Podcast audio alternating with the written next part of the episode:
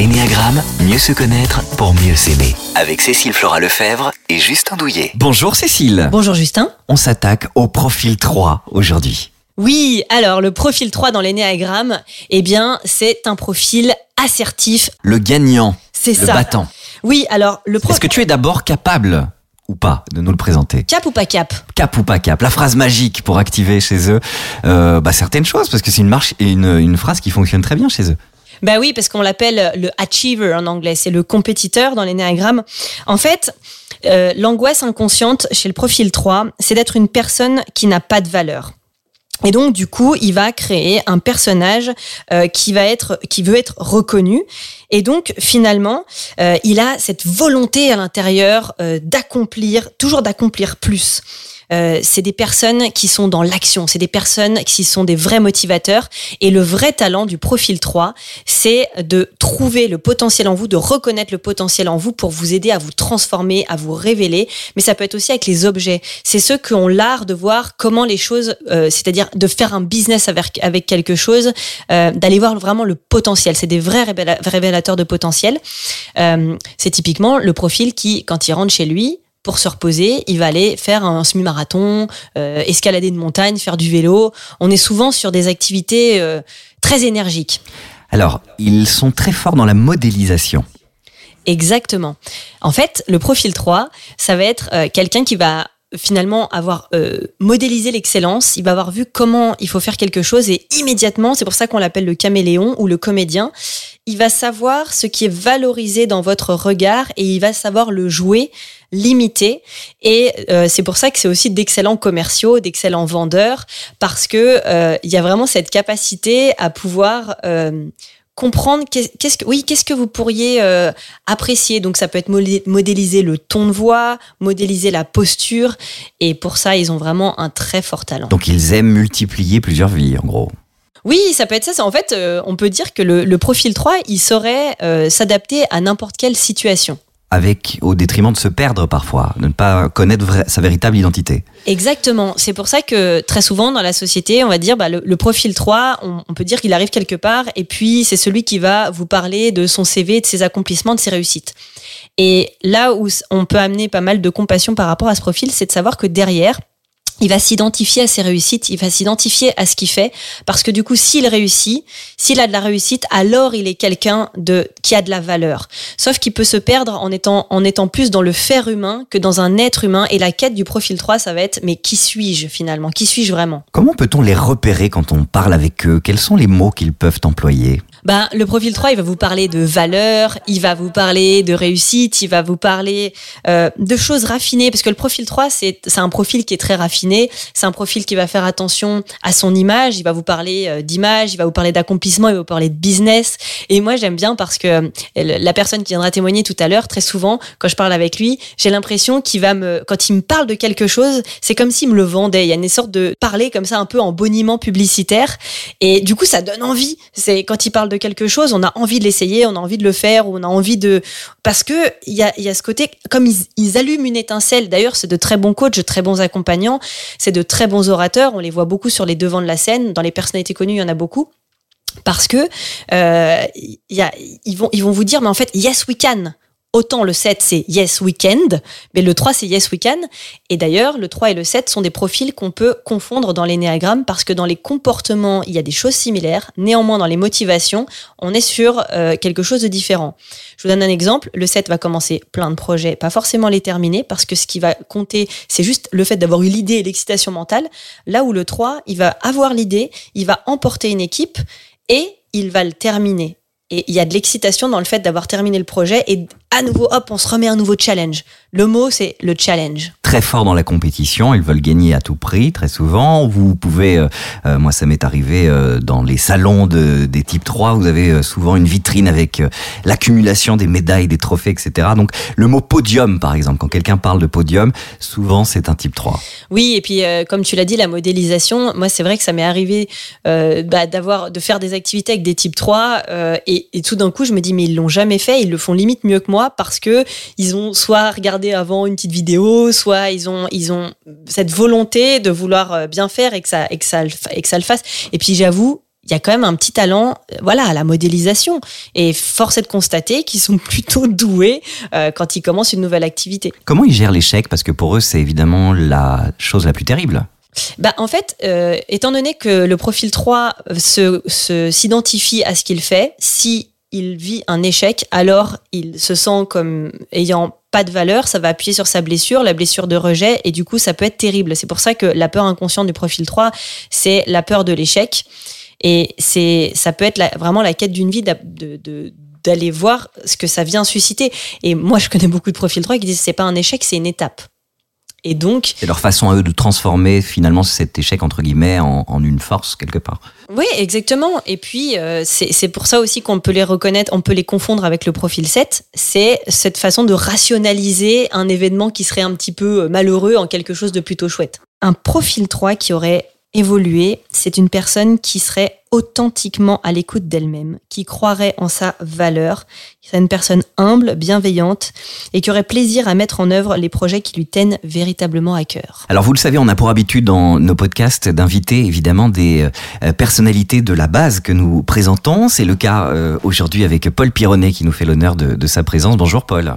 Paul. Eh bien, bonjour à tous les deux et bonjour à ceux qui nous écoutent. Alors, première question, Paul, qu'est-ce que t'as apporté la découverte de l'énéagramme et de ton profil en particulier? Alors, la première chose, c'est d'abord une connaissance euh, approfondie de moi-même dans ma relation à l'environnement et notamment à travers le 3, bah, c'est de comprendre en fait ce qui se jouait en arrière-plan et qui m'emmenait euh, toujours à être un peu dans la compétition, l'envie d'avancer, l'envie de réussir, jusqu'à perdre parfois ma vie à vouloir la gagner. Quoi. Et du coup, euh, comment tu vivais ta personnalité avant de connaître l'énéagramme Eh bien, en fait, au départ, je m'en rendais pas compte. C'est-à-dire que moi, dans le besoin que j'avais de briller, d'exister aux yeux des autres à travers le succès, j'avais évidemment une vision de moi-même qui était assez dévalorisée parce que jamais assez en fait. C'est-à-dire que je voulais réussir, réussir, et du coup, bah, je réussissais. Je me suis beaucoup investi, par exemple, euh, dans le sport. J'ai euh, à l'époque, j'avais, je me souviens, une, phobie de l'eau et puis euh, un truc, un copain m'avait dit, ah bah tiens, on va passer un survie en baignade, tout ça. Moi, je me dis, mais jamais je vais à faire ça. Donc, c'est souvent aussi le 3, hein. mais je vais prendre le challenge quand même. Et puis, sans trop savoir comment j'ai réussi, bah, j'ai réussi ce truc-là, parce que vraiment, je, je nageais pas très bien du tout. Et puis, euh, et puis finalement, après ça, il me dit, ah bah tiens, on va passer ce qu'on appelle le niveau dessus, un BNSSA, et puis finalement un maître nageur. Puis voilà, et en l'espace de deux ans, alors que j'avais à l'époque vraiment une, une, grosse difficulté avec l'eau, bah, j'ai passé mon maître nageur, mais pour ça, j'ai tout donné. C'est-à-dire que j'ai travaillé enfin, deux heures par jour, quatre heures le samedi, etc et en plus de, de mes cours à, à, côté. Donc c'était un très très gros investissement. Et puis comme je ça me suffisait pas, à côté de ça, j'avais passé euh, bah, des, des, des, formations de secourisme. Alors j'ai passé un BNS, puis après une spécialisation réa, et puis après j'ai continué sur à peu près tout ce qui existe en matière de secourisme. J'ai fait du secours routier, aquatique, sportif. Enfin, je me, je me suis défoncé en fait en gros pour aller chercher ensuite un monitorat fédéral, puis national. Et puis après, bah, j'ai poursuivi dans le sauvetage en mer. Et en fait, ce qui m'animait toujours là derrière, c'était le besoin d'exister, de performer, un peu comme si c'était une, porte de survie en fait, une sortie de, de, de, vie. Donc à la fois c'est très stimulant parce qu'il y a la lumière au bout du tunnel, mais on, a l'impression qu'à chaque fois qu'on passe une étape, eh ben c'est pas suffisant. Il faut aller chercher l'étape suivante. Et en fait, je pense que si j'avais continué dans cette course, et ça, ça a été une révélation importante de l'énagramme, bah, je pense que j'aurais fini par y laisser ma peau. C'est-à-dire, euh, c'est la personne qui, voilà, qui, qui, se fait un arrêt cardiaque à 45 ans parce qu'elle parce qu'elle a passé sa vie à courir, à courir, à courir. Et, et, et, du coup, je me faisais même mal physiquement. C'est-à-dire que tant que tant que je m'étais pas fait mal dans une séance de sport, j'étais pas aller assez loin. Ou euh, et même si je me dépassais, euh, je me disais il reste encore des, trucs. Voilà, donc on est toujours dans cette dimension là où au fond on réussit, mais la réalité c'est qu'aux yeux des autres, eh bien on est toujours dans ce rapport de, compétition. C'est un peu psychologique, ouais. c'est très euh, voilà, c'est pas forcément très conscient ce truc-là, mais c'est les actes de la vie de tous les jours qui, du coup, à travers l'énéagramme, m'ont révélé euh, très très fortement cette, cette mécanique. Et du coup, par la suite, eh bien, de pouvoir redresser le tir et peu à peu bah, de redonner beaucoup plus de place à la personne que je suis, c'est-à-dire passer, on pourrait presque dire, du devoir du succès aux yeux des autres au plaisir du succès. C'est-à-dire de continuer à réussir, mais s'il y a un échec, bah, c'est pas très grave. Du coup, ça donne moins de pression.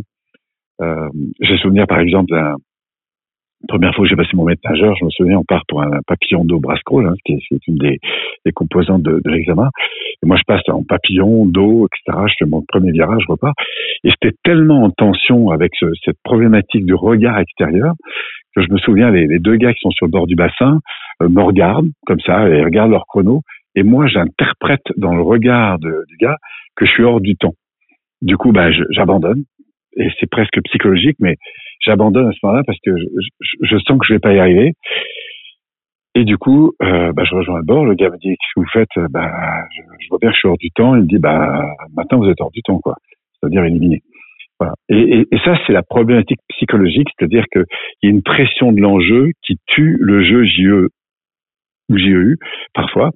Et c'est ça la difficulté de ce 3. Et donc se libérer de ça, ça m'a permis euh, de donner beaucoup plus de place à, ben, justement aux émotions et comme le soulignait, euh, vous le soulignez tous les deux dans l'introduction, c'est-à-dire au lieu de courir, courir, courir après le succès, eh bien c'est de revenir sur des valeurs de finalité, c'est-à-dire reprendre sa place en tant que, personne et, et, et voilà, de pas que valoriser le, savoir-faire, mais valoriser le savoir-être on n'est pas des êtres humains, mais des êtres humains. Concrètement, qu'est-ce que ça a fait évoluer de positif de découvrir ta personnalité et tes ressources? Et au contraire, quelles sont les difficultés que tu rencontres? Alors, la première chose en termes d'évolution, c'est d'abord beaucoup plus d'apaisement.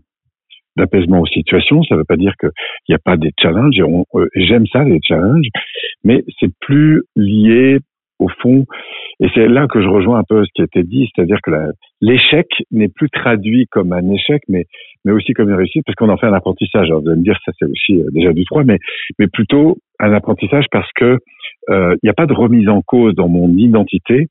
Il y a une remise en cause, par contre, sur qu'est-ce que cette situation euh, d'échec me révèle pour pouvoir élever mon niveau de jeu JEU. Mais le jeu JE, lui, n'est pas remis en cause, en fait.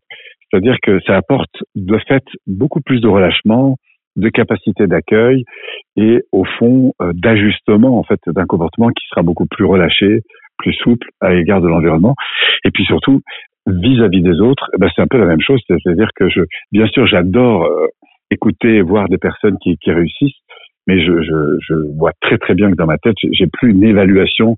Je, fais vraiment la différence entre quelqu'un qui qu'on peut admirer et je vais et beaucoup aimer ça pour pour ses succès. Mais je c'est vraiment pas la, le premier critère. Pour moi la, la, qualité de personne ça réside beaucoup plus dans ce qu'elle est quel que soit le niveau de, de diplôme de réussite qu'elle a quoi. Donc ça, ça, ça a permis aussi d'établir des relations sur de toute autre nature aussi dans dans mes liens sociaux et professionnels. Alors Paul, qu'est-ce que tu sens que l'énéagramme peut apporter dans ta vie future? Alors par rapport au futur, ce que je sens, c'est que d'abord l'énagramme m'ouvre au-delà du profil 3 parce que le profil 3 c'est la base mais il y a énormément de choses à apprendre avec les autres profils. Et du coup au fond c'est une capacité à m'harmoniser davantage avec la différence à mieux gérer non pas la compétition mais la collaboration avec le monde environnant. C'est euh, accepter mes fragilités mes, peurs mes, mes insécurités pour euh, collaborer avec elle et, grandir avec elle. Bref, c'est tout un terrain de, jeu, JEU, euh, qui se découvre à travers ce jeu euh, bah, que je découvre euh, aussi. Et ça, l'énéagramme, c'est une cartographie, c'est même un ensemble de cartographies. C'est un marin qui se paume en mer, qui veut donner une cartographie et qui tout d'un coup retrouve, retrouve à partir de ce qu'il aime la destination à laquelle il a envie de tendre. Et aujourd'hui, étant donné que tu te connais euh, très bien grâce, euh, entre autres, à l'énéagramme, comment tu, comment tu sens, quels sont les signaux internes qui font que tu sens quand euh, tu peux partir en régression ou sous stress? La première chose, c'est l'agitation. C'est-à-dire que dès qu'une situation extérieure se passe pas exactement comme je veux, j'ai besoin d'aller plus vite. Je sens qu'il y a comme une accélération. Euh, lieu voilà, je, vais adorer l'anticipation, mais euh, quand je suis en état de stress, il y a cette espèce d'anxiété, et du coup, bah, accueillir cette forme d'anxiété à l'égard de l'avenir ou cette impatience, et au fond la traduire euh, ou la transformer plutôt en gratitude, c'est-à-dire me mettre euh, au fond en paix avec ce qui est, et puis en, en plaisir juste d'accueillir la situation qui va venir ou la situation présente qui est déjà là. Et ça, ça me permet encore une fois de me, me poser, me relâcher, et puis finalement vivre davantage euh, l'instant présent avec plus d'intensité et d'être moins focus sur, sur l'avenir. Par exemple, j'ai repéré aussi que quand je suis en, déjeuner euh, avec une personne, euh, bah, au lieu d'être préoccupé par ce que je vais faire après, ou quand je repère que je suis plus préoccupé par ce que je vais faire après, bah, de lâcher prise là-dessus, d'observer cette, cette mécanique et de revenir dans l'instant présent. Et donc, je crois que je profite davantage de l'instant présent sur toutes ces formes. Oui, c'est vrai que dans l'énéagramme, on dit que le profil 3, il a un moteur interne de dépêche-toi, quoi, une espèce d'efficacité. Absolument. Voilà. Là, par exemple, aujourd'hui, tu nous accordes 30 minutes et je sais que pour un profil 3, c'est important, quoi. C'est comme avec le 8, il y a une espèce de contrat. Le temps, c'est le temps et c'est important de respecter le contrat. Dans quelle mesure euh, tu trouves, ou tu es d'accord avec le fait que le 3 et le 7 peuvent être cousins sur l'énéagramme? Parce qu'il y a beaucoup de confusion entre le 3 et le 7. C'est une très bonne question. Est-ce que tu disais était assez juste? Moi, j'ai, euh, par exemple, un 3, il va aimer le challenge. Donc, il aime l'énergie qui va être dépensée pour atteindre un objectif. Et comme tu disais, il va pas lâcher l'objectif. S'il a décidé d'arriver en haut de la montagne, c'est le premier qui arrive en haut qui. Et c'est ça la stimulation, c'est de gagner, c'est de réussir un truc qu'il a jamais fait. ça, c'est très fort pour un 3. Un 7, lui, il se dit on va aller là-haut. Bah écoute, toi tu cours, tu montes en courant, moi je prends le téléphérique, je t'attends là-haut avec une tasse de thé ou je sais pas quoi, et je profite. Donc le 7, il est, il est porté par la stimulation du plaisir, mais il faut pas lui demander de faire trop d'efforts. Un 3, lui, c'est l'idée d'atteindre le résultat qui le stimule, quel que soit l'effort qu'il va, qui va, qui va dépenser. Donc un 3 va mobiliser une énergie que le 7 ne va pas montrer. Le 7, lui, il est beaucoup plus posé, tranquille, on se fait une pause. Et pour autant qu'on prenne du plaisir à avancer, notamment dans la multitude de ce dont on peut profiter. Donc lui, il va s'asseoir sur la terrasse, il va regarder le soleil. Le 3, lui, il est branché sur le résultat. Et l'important, c'est d'atteindre le résultat. Et au fond, il y a une espèce de focalisation de son énergie axée sur le résultat. Et si, en plus, il doit dépenser beaucoup d'énergie pour y aller, eh ben, ça fait partie de la stimulation. Il est beaucoup plus dans une énergie de voilà interne, une énergie interne qui va canaliser sur un objectif. Alors que le 7, lui, il est en train de s'ouvrir comme un tournesol au soleil et il profite de tout ce qui est dans l'environnement. Mais il faut pas lui demander de, de faire un sprint au 7. C'est pas du tout son énergie. On peut trouver aussi un point commun entre le profil 1 et le profil 3 dans le côté travailleman, dans le côté moteur interne du soit parfait, que les choses soient bien. Et en, quoi, toi, tu vois que, pareil, il y aurait une petite confusion entre le 3 et le 1 Effectivement. Et c'est là où le 3, lui, il va être différenciant du 1, c'est-à-dire que le 1, c'est vraiment la forme qui compte. Le 3, c'est le but. Donc, si jamais la stratégie est pas bonne, parce qu'il y a un frein, eh ben, arrêtons de perdre de l'énergie sur un truc qui avance pas, j'en prends un autre.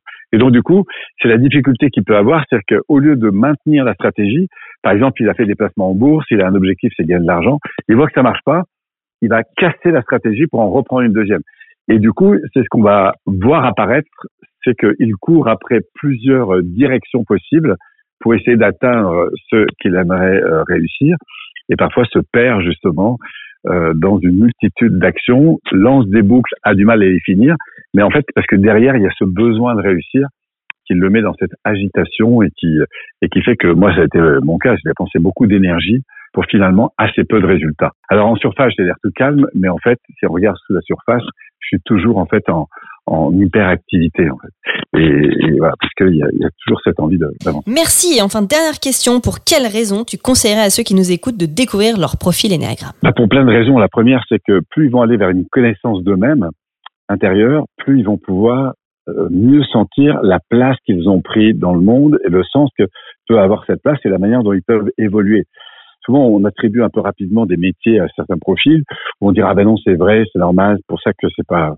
mais en fait la réalité c'est que quel que soit le métier qu'on a ce qui est intéressant quand on se rencontre à l'intérieur c'est qu'on comprend mieux l'interaction qu'on peut bâtir et construire avec l'environnement que ce soit pour confirmer sa place ou la destination qu'on a envie de prendre ou la manière dont on interagit avec euh, l'environnement.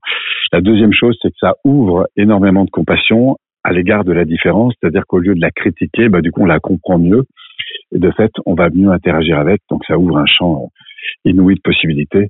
Donc, je conseille évidemment à tout le monde de, de s'occuper d'aller se rencontrer intérieurement, de se découvrir dans ces cartographies, comme on pourrait apprendre à utiliser un téléphone, une voiture quoi que ce soit, parce que nous sommes notre premier véhicule et la manière dont on pilote intérieurement et on interagit avec l'environnement, ça a évidemment des conséquences très très importantes à peu près tous les domaines de vie, hein, personnel, social, familial, finance, enfin tout. Quoi. Merci Paul. Merci Paul. Alors Cécile, quelles sont les personnalités de type 3 Les personnalités de type 3, ben, on a Belmondo, on a Madonna, on a euh, Schwarzenegger, on a David Copperfield, on a bien sûr le fameux Alain Delon, Michael Jordan, Michael Jordan pardon, et euh, bien sûr l'incroyable belge Jean-Claude Van Damme.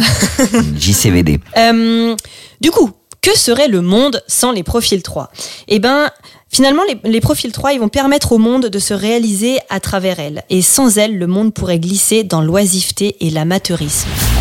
Retrouvez les autres épisodes du podcast L'énéagramme, mieux se connaître pour mieux s'aimer sur rtlpodcast.be. Et pour en apprendre davantage sur la connaissance de soi, retrouvez Cécile Flora sur cécileflora.com.